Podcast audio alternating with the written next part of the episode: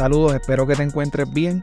En el episodio de hoy te hablo del caso de un millonario empresario judío puertorriqueño que fue asesinado en una calle de la ciudad de Nueva York a plena luz del día. Su asesinato era un misterio, sin embargo, casi 20 años más tarde, la policía pudo dar con los verdaderos responsables. Antes de comenzar con los detalles del episodio de hoy, te dejo con algunos anuncios y ofertas de nuestros auspiciadores. Este episodio es traído a ustedes por libros787.com. Ordena tus libros favoritos escritos por autores puertorriqueños desde la comodidad de tu casa. Utiliza el código promocional CrimePodPR para que recibas envío gratuito en tu primera compra. Envíos a todas partes de Puerto Rico y Estados Unidos. Este episodio también es traído a ustedes por Jabonera Don Gato los jabones Don Gato son hechos a mano, sin químicos dañinos ni detergentes. Son elaborados con aceites naturales, esenciales y aromáticos seguros para la piel. Pruébalos y siente la diferencia.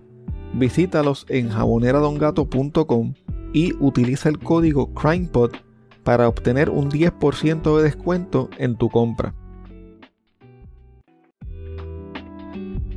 Una buena investigación puede ser la diferencia para probar un caso más allá de dudas razonables. Si necesitas alguno de los siguientes servicios, todo tipo de investigación, análisis y reconstrucción forense, investigación criminal para defensa legal, extracción y análisis forense de celulares y computadoras, pruebas de polígrafo, toma y análisis de huellas dactilares, artista gráfico forense, investigaciones privadas dentro y fuera de Puerto Rico, análisis forense de documentos y firmas. Puedes llamar a Fernando Fernández, investigador privado y forense con más de 17 años de experiencia a nivel local e internacional al 787-276-5619 o visítalo en fernandofernandezpi.com. Si de casualidad estás cerca del área de Los Ángeles en California o estás planificando unas vacaciones para esa ciudad, tengo una recomendación para ti. Uno de nuestros Patreons tiene un Airbnb que es espectacular. Tienen que verlo. Lo mejor de todo es que los dueños de este lugar tan espectacular son puertorriqueños. Si mencionas a CrimePod, te dan un 10% de descuento en tu tarifa diaria. El enlace para que veas el lugar estará disponible en las notas de este episodio o me pueden escribir para más detalles. ¿Estás buscando información sobre carros híbridos o eléctricos de la línea BMW? Roberto Cummings de Autogermana BMW puede ayudarte. Comunícate con él al 787-981-5380 para que obtengas la mejor oferta.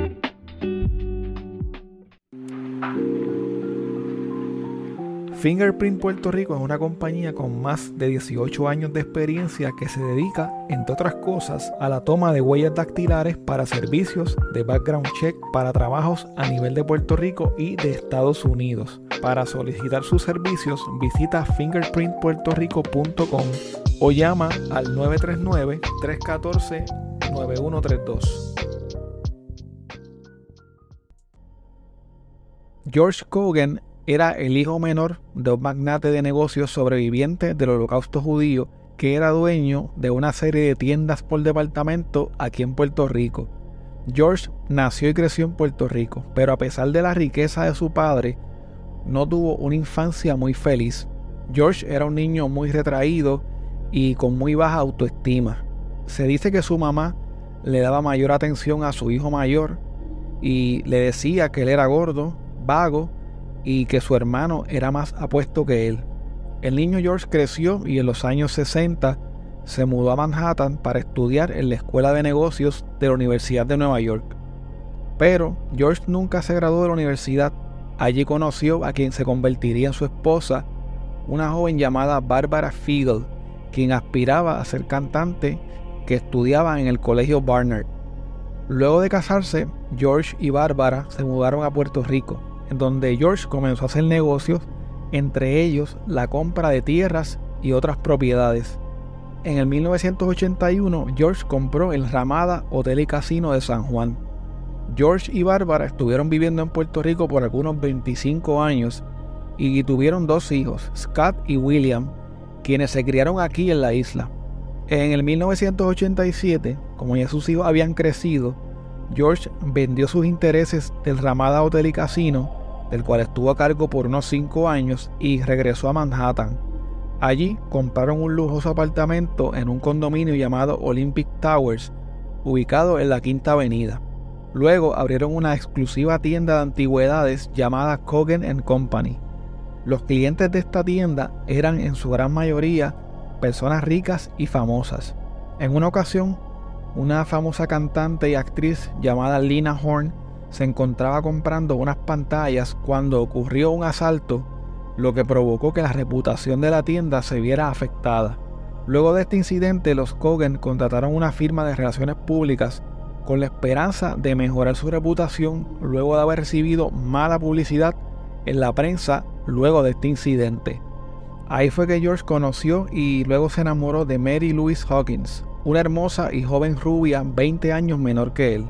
La joven Mary Louise pertenecía a la alta sociedad del área de Long Island, había asistido a las mejores escuelas privadas de Nueva York y posteriormente estudió en la Universidad de Brown. Según una entrevista que dio años más tarde Mary Louise, George se sentía atrapado en un matrimonio en el que ya no existía el amor. Al igual que su madre, cuando era niño, Bárbara le decía a George que estaba gordo y que le daba asco. Además, Bárbara gastaba 100 mil dólares al año en ropa, joyas, tratamientos estéticos e iba todos los días a peinarse en el salón de belleza. Mary Louise alega que George le contó que él y Bárbara dormían en una habitación separada porque ella no lo dejaba entrar al cuarto matrimonial. George se enamoró de Mary Louise y casi todos los días llegaba hasta la puerta de su casa temprano en la mañana con un pedazo de bizcocho y café. Luego la acompañaba al trabajo y le hablaba de lo miserable que se sentía con su esposa Bárbara. A finales de los años 80, el matrimonio de George y Bárbara se estaba tambaleando. Para esa época, George tenía 49 años y su esposa Bárbara 47. En el 1989, George le pidió oficialmente el divorcio a su esposa y se mudó a un pequeño estudio en la misma ciudad para luego mudarse con Mary Louise. Ya en el 1990, el divorcio de los Cogan se estaba finalizando en los tribunales. George le congeló las cuentas bancarias a Bárbara y la sacó por completo de su testamento. Durante este proceso, Bárbara estaba siendo representada por el abogado y contable Manuel Martínez, un abogado de muy mala reputación que tenía antecedentes de adicción a drogas y que había participado incluso en actividad criminal. Mary Louise Hawkins y George Cogan estaban enamorados y comenzaban a planificar lo que sería su futuro juntos. Entre sus planes estaba mudarse a Italia, comprar allí una propiedad y desarrollar un hotel. El 23 de octubre de 1990, George se despertó temprano, miró por la ventana y vio que estaba lloviendo mucho. George suspiró y dijo, ¿Cómo odio los días como? A pesar de la lluvia, George tenía que salir a buscar comida, así que se cambió y salió para el mercado. Antes de salir, le dijo a Mary Louise que regresaba enseguida. Al poco tiempo, George llegó a su casa cargando los paquetes de la compra, cuando de repente un hombre se le acercó por la espalda y le hizo tres disparos en medio de la acera.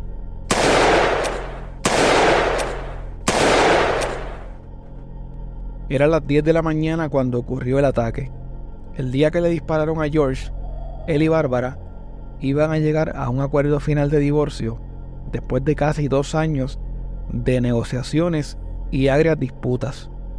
Según algunos testigos del atentado, el agresor era un hombre blanco y corpulento de unos 30 años, que vestía una chaqueta azul con mangas grises y que tenía una gorra de béisbol verde fluorescente. Luego de dispararle a George, el hombre caminó con tranquilidad y desapareció entre la multitud de la ciudad. Según la investigación, el sicario usó un revólver calibre 44 con balas de punta hueca las que son conocidas en la calle como las balas matapolicías, para dispararle a George. La última persona que vio a George con vida fue el portero del condominio, a quien George le dijo que buscara a Mary Louise porque se estaba muriendo. Al ser alertada por el portero, May Louise bajó corriendo las escaleras del edificio y se encontró a George tirado en la acera en un charco de su propia sangre. Mary Louise se arrodilló junto al cuerpo de George y comenzó a gritar a toda voz que eso había sido su esposa. Cuando la policía llegó a la escena, notaron que George había recibido tres disparos. Dos de las balas aún se encontraban en su cuerpo y la tercera lo atravesó y quedó alojada en la acera. George fue llevado al hospital de la ciudad, pero lamentablemente murió unas horas más tarde.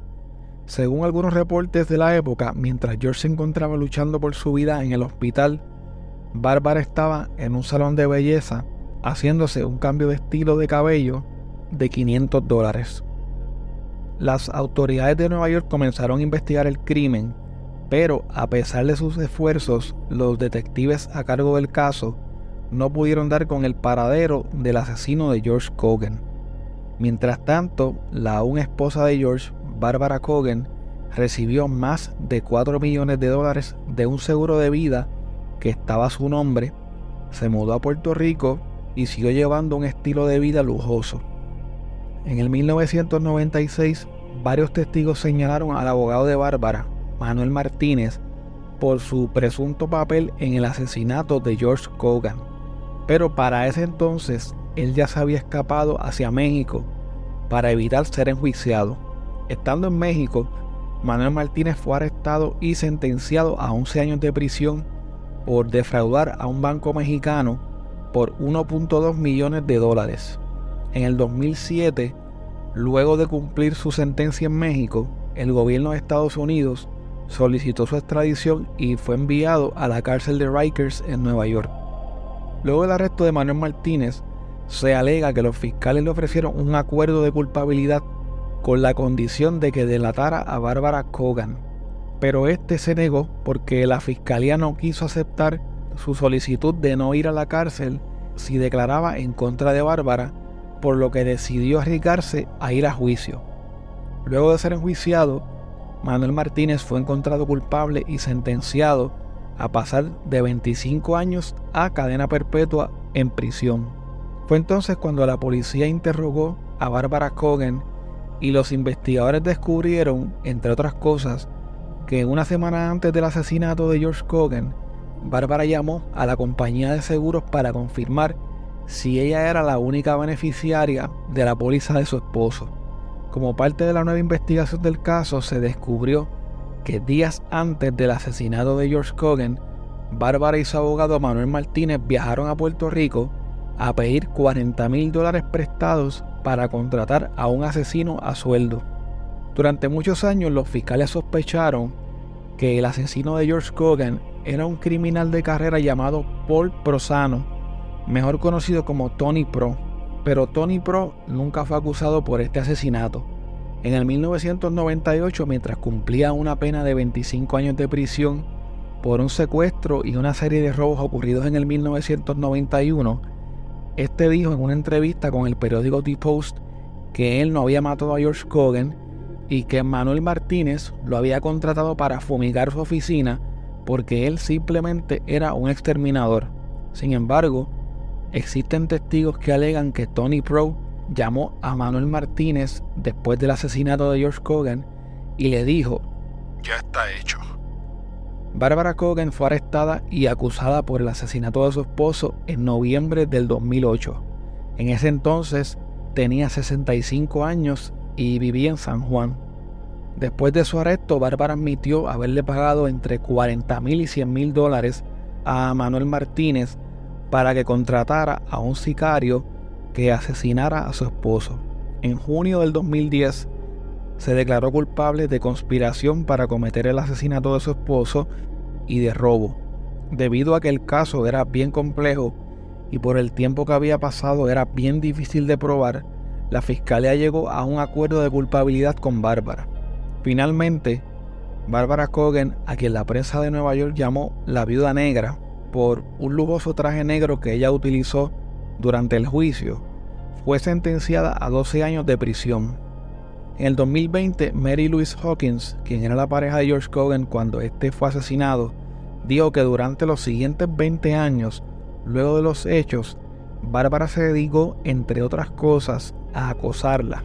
Según ella, Bárbara se las arregló para obtener el número de teléfono de sus padres y en muchas ocasiones los llamaba en medio de la noche para decirles que quería el dinero y los objetos de valor que George había dejado en el apartamento que compartía con Mary Louise.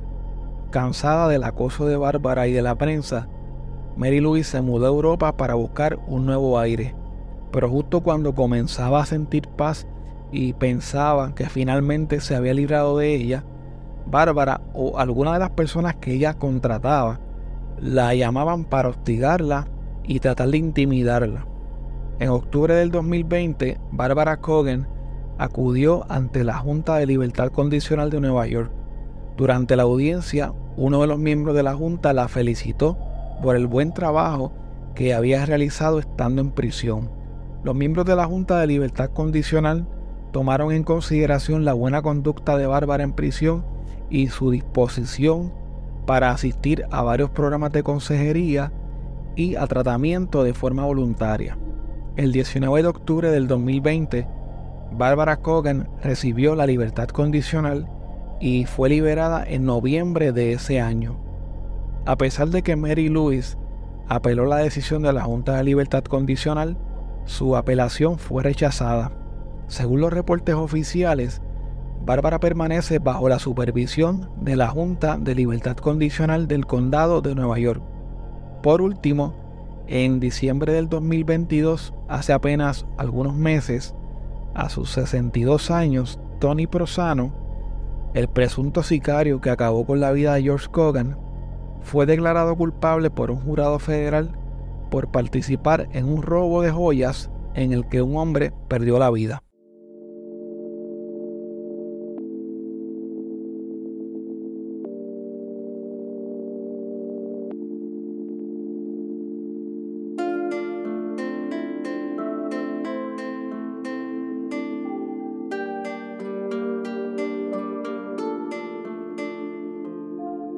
Muchas gracias por escuchar el episodio de hoy. Quiero invitarte a que te unas a mi Patreon visitando patreon.com diagonal crimepodpr. Así puedes apoyar este proyecto independiente y tener acceso a contenido exclusivo que utilizo para investigar los casos. Tu colaboración permite que este proyecto pueda seguir semana tras semana reseñando temas como los que acabas de escuchar en el día de hoy. Si tienes un negocio propio o un producto o eres parte de alguna empresa que le gustaría anunciarse en este espacio, puedes comunicarte conmigo a través de correo electrónico a crimepodpr.outlook.com o a través de cualquiera de las redes sociales. Recuerda que nos puedes seguir a través de CrimePodPR en Facebook, Twitter e Instagram y suscribirte a Apple Podcast, Spotify o en tu aplicación favorita para podcast para que no te pierdas ningún episodio. Recuerda también que puedes dejar tu reseña o review de 5 estrellas en Spotify, en Apple Podcast o en cualquier plataforma de podcast.